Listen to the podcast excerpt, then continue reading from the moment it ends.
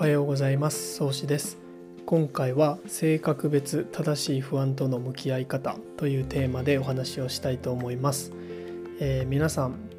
まあ、生きてて生活してて仕事をしてて不安に感じることとかあとはまあ緊張することって結構ねまあ多くはないかもしれないですけど例えばプレゼンの前とか何か発表があるとかっていう時はあの皆さん少なくとも不安を感じると思うんですけど今回は、えっと、科学的に、えっと、研究された性格別正しい不安との向き合い方っていうお話をしていきたいと思います。あの性格で性格別に正しいどういうふうに不安と向き合った方がいいのかっていうのが、えーと科学的に証明されているのでその実験を紹介したいと思います。でこの実験は、えっと、アメリカのウェルズリー大学っていうとこのジュリー・ケイ・ノレムさんっていう、えっと、心理学者さんなんですけど、えっと、その人の研究になります。まず、えっと、この性格別って言ってるので性格を2つに大きく分けます。で1つ目が貿易的ペシミストっていうタイプの人。で、えーとこのタイプはそうですね。今まで例えばこう不安と向き合う時に今までうまくいってたけど次は失敗するかもなっていうふうに感じるタイプ。で次が2つ目戦略的オプティミスト。でこのタイプの人は失敗をあまり恐れずにあの必ず成功するよって思うタイプ。トライアンドエラーをたくさんたくさんするタイプです。で、えっと、この2つ、まあ、あの自分がどっちなのかなっていうのはあんまりちょっと分かりづらいかもしれないんですけど実はこれ遺伝的にあのほぼ決まってて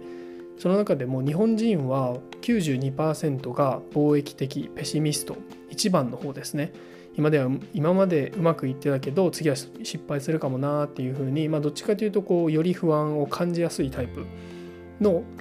人が92%日本人はですねっていうふうに言われてます。なのでまあ大半の方はこっちじゃないのかなっていうふうに思って聞いていただければいいかなと思います。じゃあ早速1番の貿易的ペシミストの方の正しい不安との向き合い方不安を感じた時にどういうふうに、えーと、対処すればいいのかっていうお話をしたいと思います。えっ、ー、とですねこのタイプの人はこう不安を感じると周りの人よりもたくさんこう事前の準備をするんですね。まあいろいろ資料を見直したりとか読み直したりとか綿密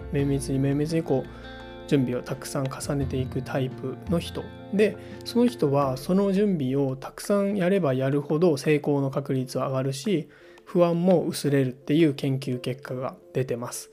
で、えーと、コーピングイマジナリーっていう方法なんですけど細かいプロセスとかリスクを考慮して考えながらえーとまあ、想定するであろう失敗とかを想定して準備することで成功率が高まるっていうふうに、えー、と言われてるんですね。ネガティブな、まあ、イメージプラスそれに対する対策っていうのをできるだけ細かく考えておくといいと思います。その方が成功確率が上がるっていう実験結果が出てます。で、えーと、そうですね具体的には具体,、えーと、具体的には具体的なトラブルこう、えーとまあ、ここで例えばそうだな何か文言を言うべきことを忘れちゃったらどうしようとかまあそもそも資料を全部忘れちゃったらどうしようとか本当にその細かいトラブルとか不安を紙に実際に書き出してみるもしくは声に出してみるとかあと人に話したりして不安としっかり向き合ってそれに対しての、えーと、対応策対策を考えておくことでこの、えーと、防衛的ペシミストのタイプの人は成功率が高まるっていうふうに言われてます。で、えーと、さっきも言ったように日本人の92%は遺伝的に防衛的ペシミストっていうふうに決まってるのであのおそらく皆さんこのタイプではないのかなと思うのであのたくさん準備をされるといいかなと思います。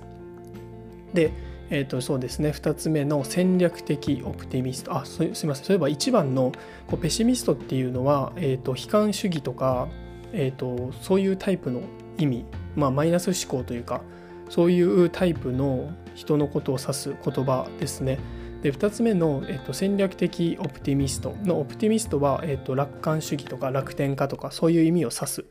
言葉です。だからまあ大体なんだろうな言葉でイメージもつくと思うんですけど2番の戦略的オプティミストは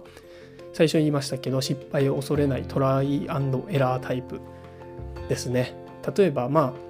過去に失敗してても次は絶対大丈夫とかそういうふうに思えるタイプの人。えーとまあ、分かりやすいので言うと皆さんのイメージだと松岡修造さんとかもう明らかに多分こっちのタイプだと思うんですけど失敗を恐れずにたくさんたくさん挑戦できるタイプ。挑戦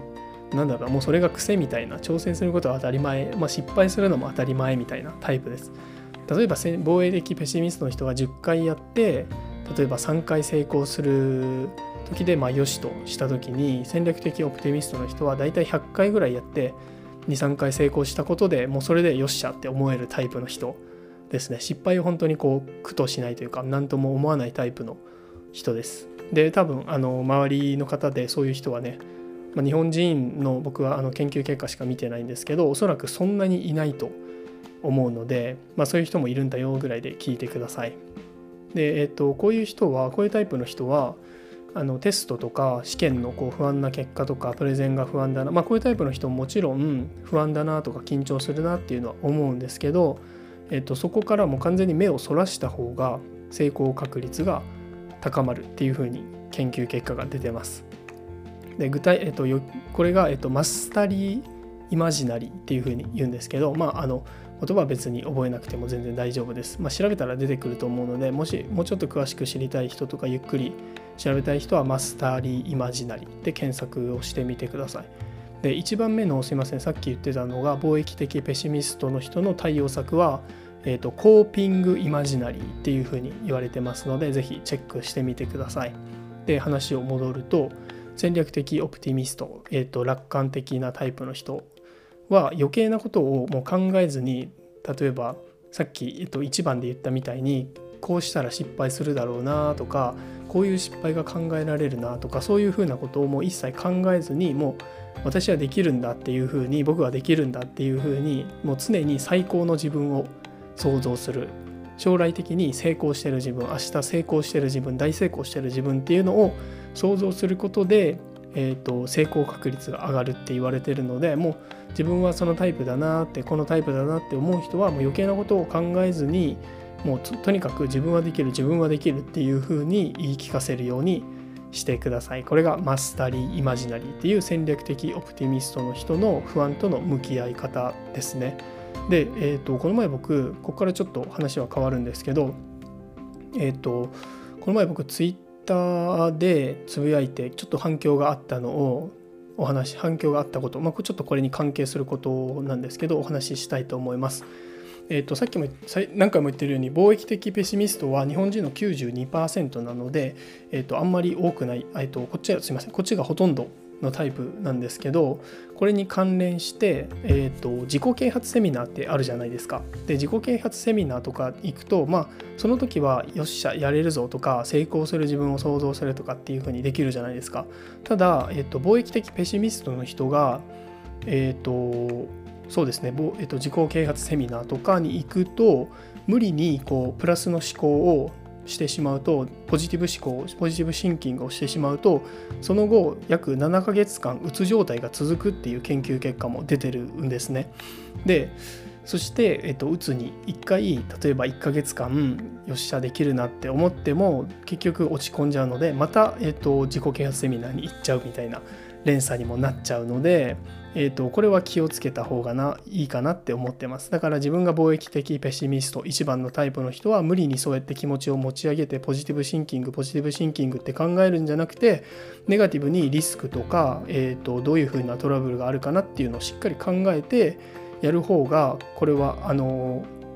正しいっていうそっちの方が不安としっかり向き合う正しい向き合い方っていうふうな研究結果が出てるのでえっと、周りの人とか自己啓発本とかで、まあ、ポジティブシンキングポジティブシンキングって最近よく聞くと思うんですけどそれはあくまでも2番の戦略的オプティミストタイプの人に向けた考え方であっておそらく多くの人は無理にポジティブシンキングをするとその後7ヶ月間うつ状態が続くっていう研究結果も出てるので、皆さんこの辺りは是非気をつけて、えーと、自分に合った不安との向き合い方っていうのをしてください。ということで今回は性格別正しい不安との向き合い方ということでウェルズリー大学のジュリー・ケイ・ノレムさんっていう心理学者さんの、えーと実験を紹介しました。ということで皆さん今日も楽しい一日をお過ごしください。じゃあまたね。